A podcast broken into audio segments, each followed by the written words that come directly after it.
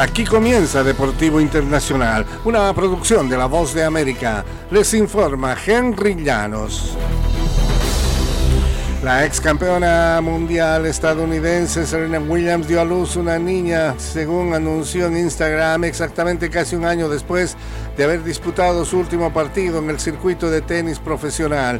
Adira Rivero Ohanian es la segunda bebé de Williams y su esposo, el cofundador del Reddit, Alexis Ohanian. La primera, Olimpia, nació en 2017. Williams tiene 41 años. Williams, quien ganó 23 títulos de Grand Slam durante una carrera en la que trascendió el deporte, reveló en la gala del mes de mayo que estaba embarazada.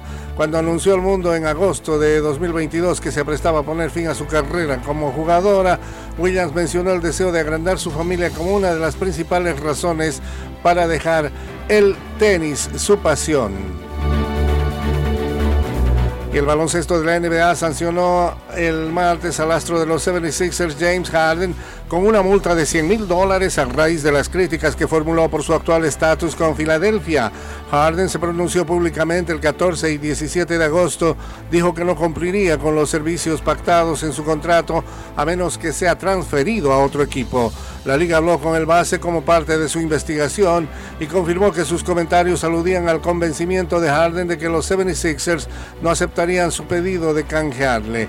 Harden activó su opción para la próxima temporada en junio, pero los 76ers no han encontrado un traspaso que les apetezca y ello ha provocado la ira del jugador. Entre otras cosas, Harden tildó de mentiroso al presidente de los 76ers, Daryl Morey, en un evento promocional en China.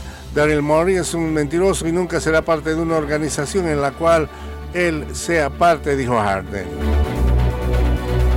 Y los tenistas profesionales que se encuentren entre los mejores 100 del mundo tendrán un ingreso anual garantizado de 300 mil dólares, de acuerdo con el nuevo programa financiero que anunció la Asociación de Tenis Profesional.